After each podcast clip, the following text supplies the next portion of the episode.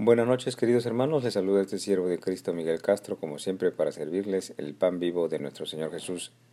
Esta noche en el Evangelio cronológico, Jesús enseña quiénes son los malos. Oremos todos juntos. Padre Celestial, te doy gracias en este día por el aliento de vida, por la salud, por la oportunidad de estar unidos, Señor, en familia y poder, Señor, perseverar en tu palabra. Gracias por dejarnos sentar a la mesa contigo, Señor, recordándonos tus palabras, recordándonos tus enseñanzas. Te pedimos, Señor, que nos ayudes a perseverar en ellas, a cumplirlas, Señor, con un deseo apasionado en nuestro corazón y en nuestra mente de poder darte gloria y santificar tu santo nombre, de poder traer a vida, Señor, tus escrituras. En el nombre de Jesús te lo pedimos por cada uno que escuche en este programa, por los siglos de los siglos. Amén. Leemos Lucas 11 del 11 al 13. Dice así. ¿Qué padre de vosotros, si su hijo le pide pan, le dará una piedra? ¿O si le pide pescado, en lugar de pescado le dará una serpiente? ¿O si le pidiera un huevo, le dará un escorpión? Pues si vosotros siendo malos sabéis dar buenas dádivas a vuestros hijos, ¿cuánto más vuestro Padre Celestial dará el Espíritu Santo a los que os lo pidan? Gloria a ti, Señor Jesús, por tu palabra. Es reveladora la enseñanza del Maestro Jesucristo. Notemos, hermanos, que esta enseñanza está dirigida para sus más íntimos discípulos, para sus más cercanos seguidores. Gloria a Dios. Si usted escucha el programa y desea ser íntimo seguidor del Maestro, pues entonces esta enseñanza es para usted y para bendición y salvación. Hermanos, hoy tenemos la oportunidad de discernir, profundizar en esta enseñanza del Maestro una enseñanza que nos permitirá obtener una, una, nueva técnica, una nueva herramienta para que forme parte de la armadura de Dios, de la cual debemos todos revestirnos para la lucha contra el maligno. Bendito sea el Señor Jesús. El maestro, el maestro enseña que todos los hombres de la tierra, y esto en términos generales, todos los hombres sobre la tierra damos pan y en general todos los hombres de la tierra damos pescado o huevo a nuestros hijos y no les damos cosas que les hagan daño. Es decir, tanto hombres de la ley como hombres fuera de la ley, ya sea ladrones o corruptos, también dan buen alimento a sus hijos y proveen a su familia. Esto es bueno en sí. Ahora, el Señor Jesús hace un comparativo que si nosotros, siendo como somos, hombres malos, de esta naturaleza, y lo dice claramente el Maestro, naturaleza de maldad, damos buen alimento a nuestros hijos, cuanto más beneficio y deseo de hacernos bien tendrá el Padre Celestial para con nosotros. Y este deseo de hacernos bien es realmente darnos de eh, un Espíritu Santo, de el Espíritu Santo, como lo dice allí. ¿Cuánto más vuestro Padre Celestial dará el Espíritu Santo a los que se lo pidan? El Maestro en este verso nos enseña que el más alto regalo que tiene Dios para nosotros es el Espíritu Santo, y este es el enfoque que le da el Maestro a esta enseñanza. Pero un punto muy importante de recalcarnos a nosotros mismos es el siguiente. El Maestro está definiendo quiénes son los malos, pues se lo está diciendo a sus más, cercanos seguidores, se lo está diciendo a sus discípulos, a sus apóstoles. Pues si vosotros siendo malos sabéis dar buenas dádivas a vuestros hijos, dice el, maestro. Ahora tenemos que hacer una distinción muy concreta. Muchos hombres hay por allí que consideran, se consideran a sí mismas buenas personas. Pero de mayor conocimiento y bendición debe ser la definición de la condición del hombre según lo que define Dios en la Biblia acerca de nosotros.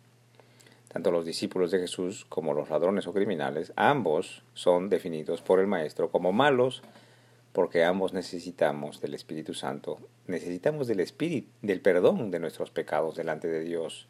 Ambos, ya sea discípulos o no, que cumplan la ley o que no la cumplan, ambos merecemos la muerte por nuestro pecado y necesitamos urgentemente un Salvador. Un Salvador. Romanos 6:23 dice, porque la paga del pecado es muerte, mas la dádiva de Dios es vida eterna en Cristo Jesús, Señor nuestro. Si nos quedara duda acerca, acerca de que los hombres que se consideran a sí mismos buenas personas pudieran estar aún perdidos y sin salvación, hombres que se consideran buenas personas pero están sin salvación, leamos lo que sucede en el estado, con el estado espiritual de Simón Pedro, que siendo discípulo de Jesús y habiendo caminado con el Maestro por varios años, recibe esta denominación particular de parte del Maestro.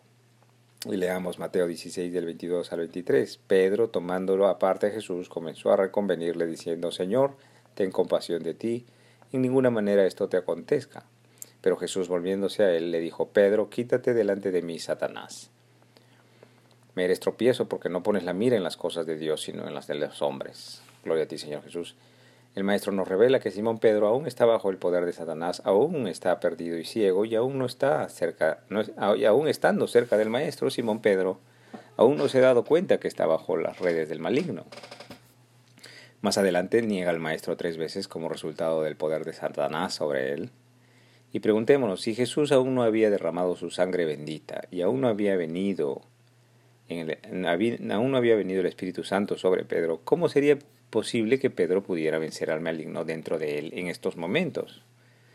No es posible para el hombre vencer al maligno dentro del hombre sin la presencia del Espíritu Santo. Génesis 8:21 dice así, y percibió el Señor Dios olor grato y dijo, y dijo el Señor en su corazón, no volveré a maldecir la tierra por causa del hombre, porque el intento del corazón del hombre es malo desde su juventud, ni volveré más a destruir todo ser viviente como he hecho. Gloria a Dios. Estos versos suceden inmediatamente después del diluvio.